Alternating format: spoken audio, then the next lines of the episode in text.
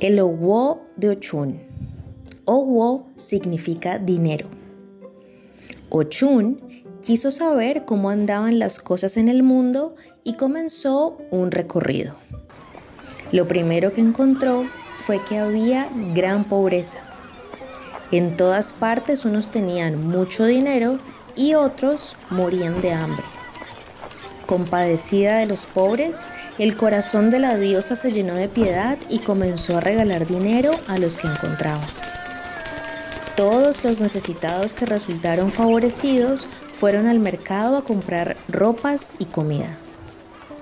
Los comerciantes desconfiaron de aquel dinero aparecido milagrosamente y fueron a quejarse a Olofin.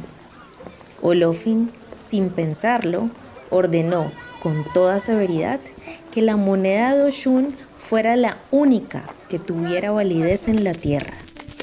Por eso se dice que Oshun es la dueña del Owo.